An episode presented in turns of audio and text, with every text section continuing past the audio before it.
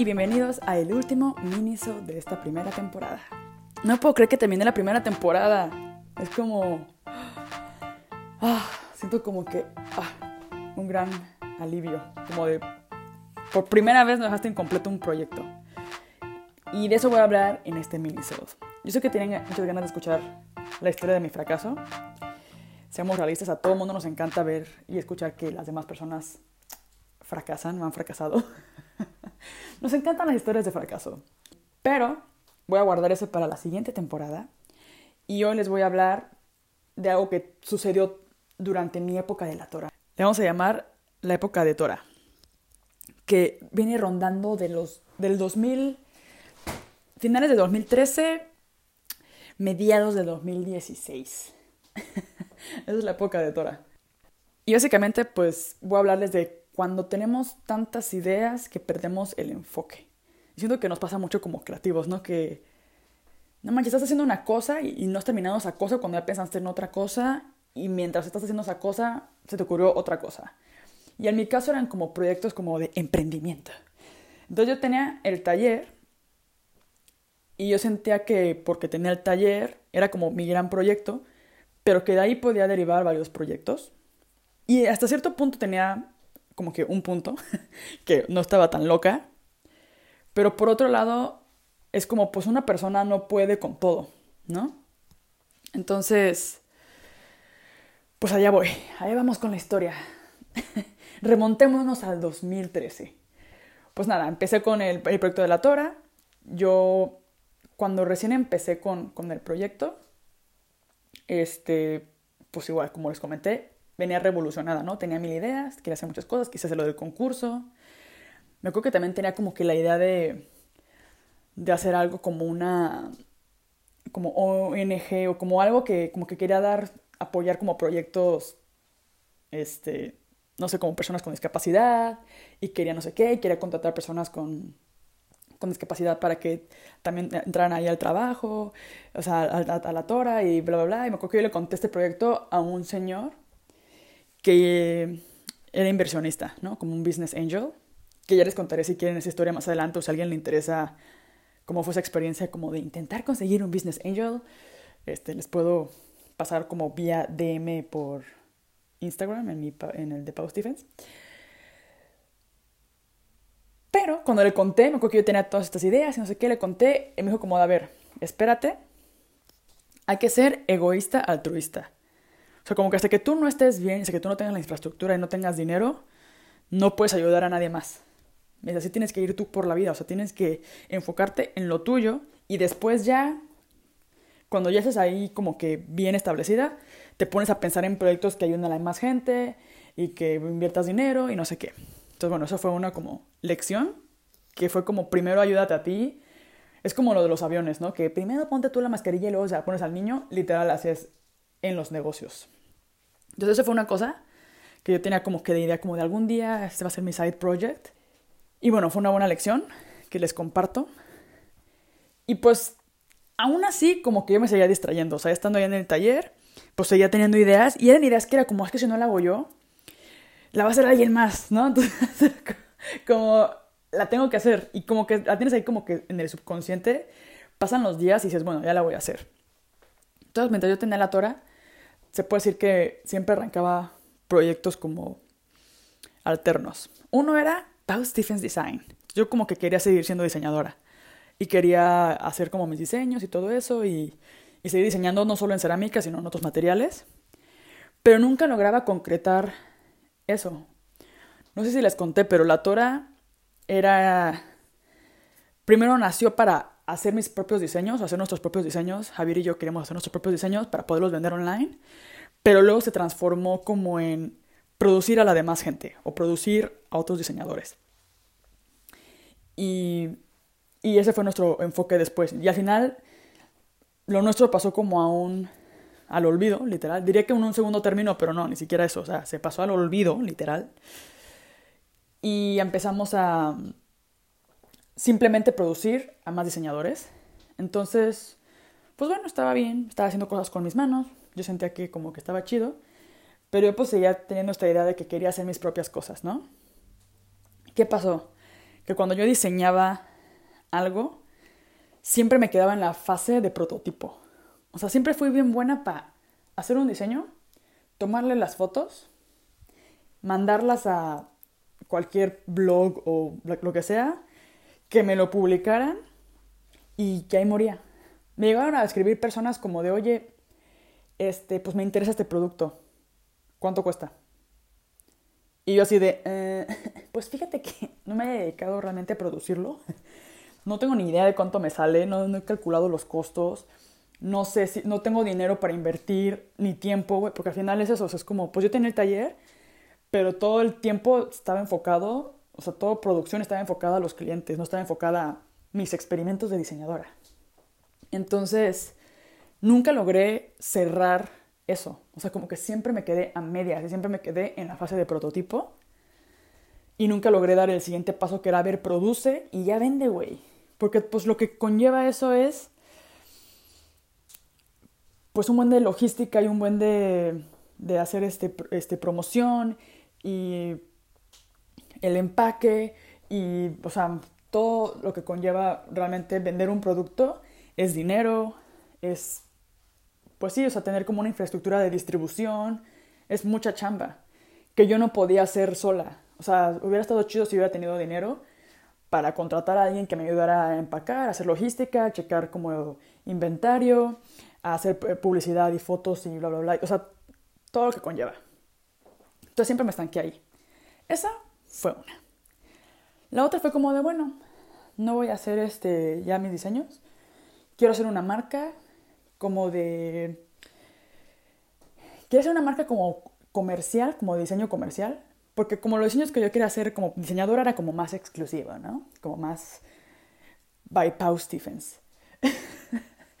Pero lo dije, no, o sea, dejémonos de eso, hagamos como algo más para las masas. Entonces, mientras tenía la Tora, salió otro proyecto que era Hipster con J. y la idea de Hipster era como un puse como de burla como los hipsters. Y mi plan era como helvética. O sea, ¿qué puede ser más hipster que helvética? Helvética, eh, empezamos como con blanco y negro. Y era como hacer tazas con frases. Este. Como hipsters. que eran como. No sé. No, no, déjeme pensar en una. Por ejemplo, había una como era de como de I'm the architect of my own life o I'm designer of my own life. Y era como para que el diseñador se comprara esa taza y la tuviera en su despacho de diseño. Bueno, que era como de work fucking harder. O sea, yo agarraba literal frases de Pinterest que estaban chidas y las ponía en una taza. O sea, ¿para qué me hago güey? Ese era el concepto. Y pues bien, o sea, pues eran cosas que la neta la gente se sentía identificadas o tienes tu amigo el arquitecto y se la regalabas, ¿sabes? O el emprendedor y le dabas la de like a voz. Y entonces estaba bien el concepto. Y luego mi plan era después como hacer este, playeras que tuvieran estas frases. Y luego hacer postales que tuvieran estas frases. Y lo empezamos. Este, imprimíamos las etiquetas. Tenía a Fer. Fer me ayudó. Fer, empezó como practicante en, en, el taller. Y luego se quedó ahí ya cuando se graduó. Le dije, güey, quédate aquí y hagamos lo de hipster juntos. Seamos socios. Y Fer me dijo que sí, súper lindo y todo. Y se involucró un buen, la neta se involucró un buen y yo andaba bien dispersa. O sea, yo era la que de repente me iba y pues la Tora ponía producción. O sea, en la Tora producíamos como que las, las calcas. O sea, las calcas las mandaba a hacer a Londres. Salen bien caras porque pues eran diferentes diseños. Entonces, sí que hacer como que calcas para cerámica de diferentes diseños, o sea, como de 20 frases diferentes. En México normalmente te manejan de que hagas según yo, mínimo 100 de cada diseño. Y en Londres hay un lugar que también si quieren como el dato, ahorita no me acuerdo cómo se llama, se llama, no sé, se llama Photoceramic, según yo. Pero no me acuerdo, o sea, si no lo encuentran me pueden escribir también y les paso el dato. Pero tú les mandas un PDF y ellos tienen una impresora especial como de tinta cerámica que te imprime lo que tú, lo que tú puedes meter en un PDF, ellos te lo imprimen con esa tinta especial y te lo mandan. Y a mí me lo mandaban hasta México, pero pues era medio caro. Y te cobran por hoja. ¿no? Y si es una 2 o si es una 3 o así. No, un, sí, una 1, no, sí, una 2 o a 3. Pero bueno, el punto es pues que ahí producíamos todo, poníamos las calcas, mandamos, primero compramos, comprábamos tazas made in China porque era mucho más barato.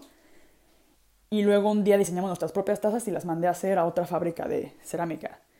Porque yo no podía producir tazas en mi taller. O sea, era como ya otro nivel de trabajo, ocupabas moldes especiales como de presión y todo, y yo no tenía eso.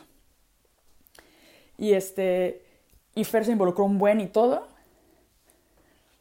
Y llegamos a mandar a varias tiendas. O sea, Fer se encargó de conseguir tiendas, mandamos y así, pero luego ya no hicimos el inventario. Luego queremos hacer colaboraciones con artistas. Y este, hicimos una con unos fotógrafos y también imprimimos sus diseños en la, taza. Y todo. Luego, por ejemplo, yo les dije como la idea que fueran piezas limitadas. Íbamos a hacer unas 50 de sus diseños. Y estos chavos nos hicieron como... Nos mandaron fotos que ya tenían ellos de antes, güey. Eso no se me hizo tan chido. Porque la neta es como, güey, me hubiera gustado que hubieran hecho algo especial para, la, para, para hipster. Pero bueno, eso es otra historia.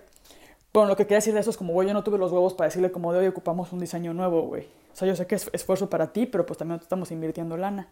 Y si no, pues que no se haga. O sea, en ese momento yo era como, estaba desesperada y era como de, con que me digan que sí, me den lo que sea, no hay pedo, ¿sabes? Pero yo les digo, si eso pasa para ustedes, si, saben, si no les está latiendo eso, mejor digan que no en vez de invertir el dinero. Porque por algo a ustedes no les late. Pero bueno, el punto es que de repente era una buena idea. Siento que hubiera funcionado muy chido, porque era una idea muy comercial que entraba para todos los públicos. Pero pues no tuve el tiempo, ni el dinero, ni el enfoque para seguirla. Entonces ahí se murió. De hecho, pues ya al final este, Fer se fue y todo. Y, y a la par, o sea, yo tenía este proyecto de hipster con Fer.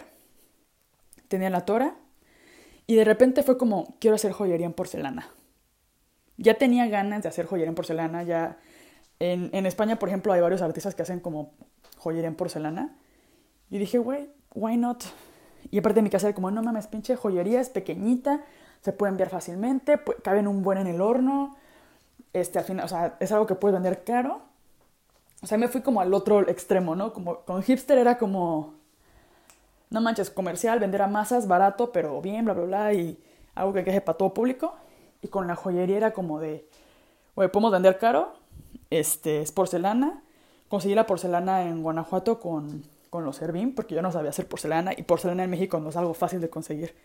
Entonces yo compré la porcelana ya hecha en, con Servín, este, lista para vaciar, y mi idea era como objetos más o menos este, simpático, no sé cómo llamarlos, güey. Como cosas así tiernas que parecen como que jamás esperarías que fueran de lujo, hacerlas como de lujo. Entonces, la primera colección que hicimos fueron unos dinosaurios super cute que Piña, otro de los chicos que estuvo haciendo prácticas en la Tora, modeló. Entonces yo le di como que los dibujitos que quería hacer, las ideas, y él me los modeló así en super Sculpey, súper bonitos. De ahí sacamos los moldes y de ahí vaciamos así como cinco dinosauritos chiquitos Estaban hermosos. O sea, neta. Y pues yo tenía esta idea desde hace rato. Yo tenía el logo, tenía el nombre. Quería que se llamara Hermina. Porque mi mamá se llama Guillermina. Entonces era como Hermina, pero con H. Hice un logo acá bien chido que según yo le iba a, como que a poner a cada una de las piezas. Este. Era como un simbolito que encajaba como bien para la joyería, según yo, no sé qué. Y luego pues la idea era que fuera cadena de baño de oro bien. Entonces investigar eso fue un rollo. Y dije, no lo puedo hacer sola. Le voy a decir a, a mi amiga Caro que ella también late la joyería y no sé qué. Entonces la invité al proyecto. Y ya juntas como que le gustó un buen. O sea, fue como de sí, sí, sí. Me dijo todo sí, sí, sí. Y este, y empezamos a hacer. Hicimos una pequeña colección de esos dinosaurios. Se vendieron súper rápido. O sea, funcionó súper bien. y los vendíamos como cada collar valía como 500 pesos o más, no me acuerdo. Pero pues a la cadena, lo que nos tenía más caro era la pinche cadena, casi casi, porque tienes que, y también como que ver dónde hacerlo. Bueno, fue un rollo. Y al punto es que al final también me acuerdo que ella llegaba y me decía como de, Pau, ¿qué onda? Este, ¿cuándo vamos a hacer esto? ¿Cuándo vamos a, terminar esto? Y yo de repente en esa época, pues yo era cuando el taller ya no estaba tan chido, o sea, ya no podía, o sea, ya tenía el estrés de no poder mantener el taller. Entonces yo tenía que ver lo del taller, tenía que ver otras cosas y no podía centrarme en Hermina. Entonces era como... Como que ella se desesperaba de repente porque me veía que yo estaba como que bien de que no, no, ahorita no puedo. Y en mi lógica era como de, no, pues martes y jueves, de tal hora a tal hora, vemos cosas de Hermina. Y yo el resto en las mañanas veo cosas de la Tora y miércoles y viernes veo cosas de hipster. Pero no manches, con trabajo podía con la Tora, o sea, seamos reales. ¿Cómo, ¿Cómo, carajos esperas hacer todo eso? O sea, no se puede. No pude, no pude porque no tenía la infraestructura que se... Yo creo que con Varo sí se puede. Quién sabe, tendría que probar. Pues si alguien se quiere rifar a invertir. Pero sí, o sea, pues con eso ya puedes contratar a gente que te ayude, que se encargue y que tenga ciertos roles, ¿no? Según yo. Ahí alguien me corrige si estoy mal. Pero como era yo sola con Caro o yo sola con Fer, los tres estábamos pelas. Los tres teníamos como que otros proyectos. Y pues yo encima estaba como que ahogada con la Tora, pues no pude centrarme. Siento que eran buenas ideas. O sea, lo sé porque vendimos el producto. No estábamos locos, ¿sabes? O sea, los dinosaurios los vendimos en un mercado así el primer día. Que hicieron como un mercado navideño y se vendieron. Ni ninguna de las dos nos quedamos con ningún collar. Yo lo pienso y digo, ni siquiera te me quedé con uno, ¿sabes? Hasta me da tristeza como pensar que nunca me quedé con ningún dinosaurito de los que hicimos también pinches bonitos. Ay, el Triceratops estaba hermoso.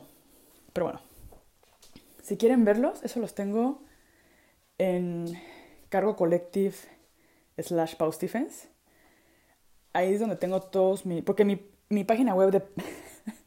eso es el ejemplo perfecto. En mi página web de pausdefense.com tengo lo de los monstruos y ya me estoy enfocando a eso. Pero si se meten a Cargo Collective Pause Defense, que es como una especie de otra, o sea, es como otra web que tengo, ahí tengo como todo lo que he hecho en mi vida. O sea, ese es mi portafolio, por así decirlo, mi portafolio real. Entonces tengo lo de la Tora, tengo las clases que he dado y tengo lo de Hermina. Creo que lo, de hipster no lo tengo. De hecho, lo de hipster no lo puse. Voy a buscarlo. A lo, mejor, a lo mejor en Instagram lo encuentran porque lo teníamos como hipster MX o algo así. Pero bueno, el punto es que ahí se puede ver que como que me llaman la atención muchos mundos y tengo muchas ideas y como que según yo era bien pinche fácil emprender y luego pues a la hora de la hora te das cuenta de que pues no es tan difícil, pero que si no te enfocas, y no tienes un buen plan y, no te, y la neta pues estás con 25 cosas a la vez, pues está bien mucho más difícil sacar las cosas. O sea, sí está raro. Mis tazas son las que a veces no sé si, si hayan visto alguno de mis videos de YouTube, pero las tazas que a veces salen que tienen frases son mis tazas, o sea, me quedé como con cuatro. Y este. Y ya cuando vaya a México les enseño mis, todos mis proyectos fallidos. pero bueno, ahora lo pienso, ahora con, con el tiempo digo, bueno, pues sí, la, la cajeteé, pero pues aprendí mucho con eso. Y la neta, de lo que sí me siento bien orgulloso es que siento que sí eran buenas ideas, la verdad. la neta. Y bueno, quise decir que he cambiado. que he aprendido de mis errores y que no tengo 53 proyectos a la vez. Pero siento que ahora como que he aprendido a controlar. siento que el mal del proyecto. el, mal, el mal del múltiple proyecto lo voy a llamar. Siento que el mal del múltiple proyecto me acabo de inventar un mal. Ven amigos, no puedo dejar de crear. este, como que en los creativos o, personas que tenemos como la mente inquieta, es bien difícil como que acallarlo.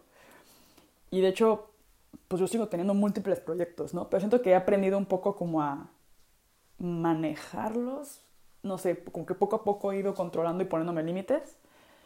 Ahora mismo tengo el podcast, que es un proyecto, tengo el canal de YouTube, que es como otro proyecto, pero ese, por ejemplo, lo veo como últimamente ya como menos intensa y como side project. Como que sí quiero seguir un poco la línea de lo que estoy haciendo en el podcast, pero este, versión video. Pero no tampoco obsesionarme, o sea, como que lo veo como algo un poco más casual. Y así se va dando, pues qué chido, y si no, pues también. Y luego tengo pues la cerámica y, y pues lo que me gusta pintar ahora estoy consiguiendo como algún mural porque tengo ganas de pintar como murales. Ya que se puso de moda y que todo el mundo está haciendo murales, pero es que una vez que lo pruebas, es, está chido, o sea, como que te adicteas. Entonces, como que ando con eso, ando probando serigrafía. Entonces, son, como que varios mini proyectos. Siendo que estoy como que en esa etapa de intentar como que planear y organizarme y todo para poder hacer todo lo que quiero porque no me quedo tranquila. O sea, como que si no hago una cosa, sabiendo que podría ser una buena idea o sabiendo que bla, bla, bla. Pero estoy intentando como que enfocarme bien en, como que dividirlo bien, o no sé, como que hacerlo como por temporadas. Por ejemplo, ahora en enero, mi plan es, ya desde ahorita estoy grabando las entrevistas para enero. Y en enero quiero también como dejar ya todo listo y subido así para el podcast. Para en febrero y marzo olvidarme del podcast y que se vayan subiendo de que solitos los episodios casi casi. Y bueno, no solitos, los voy a tener que subir yo, pero bueno, nada más como que me quede de tarea hacer la publicidad en Instagram. Y luego ya en, en febrero y marzo tengo proyectos como chiquitos en, en México, que de hecho les voy a anunciar de una vez. Voy a estar dando un taller de cerámica en Estudio Dínamo. Son tres días, sábados. Ya ni me acuerdo qué días son. Ay, bien mala para hacer publicidad, muchachos. Sábado 2, 9 y 16 de febrero para que vayan apartando sus fechitas. Es en, Estudio Dínamo en Huerto Roma Verde. Entonces yo creo que ya pronto van a anunciar ellos como lo del, lo del workshop por si les interesa. Lo escucharon primero aquí. Lanzamiento exclusivo del Pau Podcast. Vamos a hacer monstruos todos juntos. es una, y pues bueno, voy a estar, entonces eso es parte de lo que quiero hacer allá. Quiero aprovechar para entrevistar personas, pero esto va a ser como más bien para mi canal, el Make Monsters With Me, que es otra cosa que tengo ganas de hacer. Voy a ir a Oaxaca a hacer una residencia artística, que estoy bien contenta. Me invitó María Luisa de Michi Taller, arroba Michi Taller, que ella, ella hace serigrafía y está en Oaxaca. Y me invitó, entonces voy a ir a Oaxaca, entonces no manchen, voy a tener oportunidad de trabajar con barro de Oaxaca, barro negro, no sé, ya veremos. Entonces, pues probablemente también voy a documentar eso, que es otra cosa que me late también un buen, ¿no? Entonces, como pueden ver, tengo, el síndrome del multiproyecto lo sigo teniendo, pero ahora ya más bien como que intento, si traigo un proyecto, enfocarme al 100 en ese proyecto. Y de hecho me estaba acordando el otro día que cuando estaba en Madrid antes de regresarme, un día me tomaron una foto como unas, como de Telva, la revista de Telva, como de street style. Entonces me tomé les juro que no era nada especial, se traía unos bands y unas medias y, y así. Y me dijeron como, ¿de a qué te dedicas? Y luego, no, soy diseñadora de producto.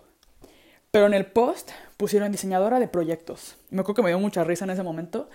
Y ahora lo pienso y digo, güey, creo que soy diseñadora de proyectos. o no sé qué carajos, pero como que tengo varios mini proyectos diferentes. Y siento que se lo veo así como por proyecto y me enfoco en un proyecto al mes o lo que sea, ya es otro, como que es más fácil. Entonces ahorita me enfoqué en el podcast y luego ya en México me voy a enfocar al otro y luego ya este, en, pues en Oaxaca me enfoqué en el proyecto de Oaxaca y en el, en el taller y así. Entonces está padre, ya cuando regrese quiero ver si como conseguir otro proyecto como, no sé, estaba pensando que me encantaría hacer una exhibición acá. Entonces conseguir un lugar para, para exhibir y enfocarme en hacer monstruos para la exhibición. Entonces ya es como que ya, no, ya hice todo lo demás y me puedo enfocar en esto. Y a ver si funciona, ya les contaré. no, no sé si lo, lo, voy a lograr o no, porque son muchas cosas diferentes y así. Pero estoy bien contenta de ir a México, la verdad. Ahí surgen muchas cosas, hay mucha, mucha magia. Como que me sobran proyectos que hacer allá, la neta. O sea, se me ocurren mil ideas. Entonces ya veremos si puedo hacerlos todos. Pero bueno, con esto me despido. Em, si les gustó el podcast, la primera temporada, estará buenísimo que nos pusieran un buen review, unas cuantas estrellitas ahí en iTunes o algo así, para que más gente nos encuentre. y compártalo con sus abuelitos, con, su, no, con sus abuelitos no, porque van a pensar que soy súper mal hablada. Pero si creen que a alguien le puede interesar, compártanlo. Y nada, seguimos en contacto a través de arroba y arroba paustevens.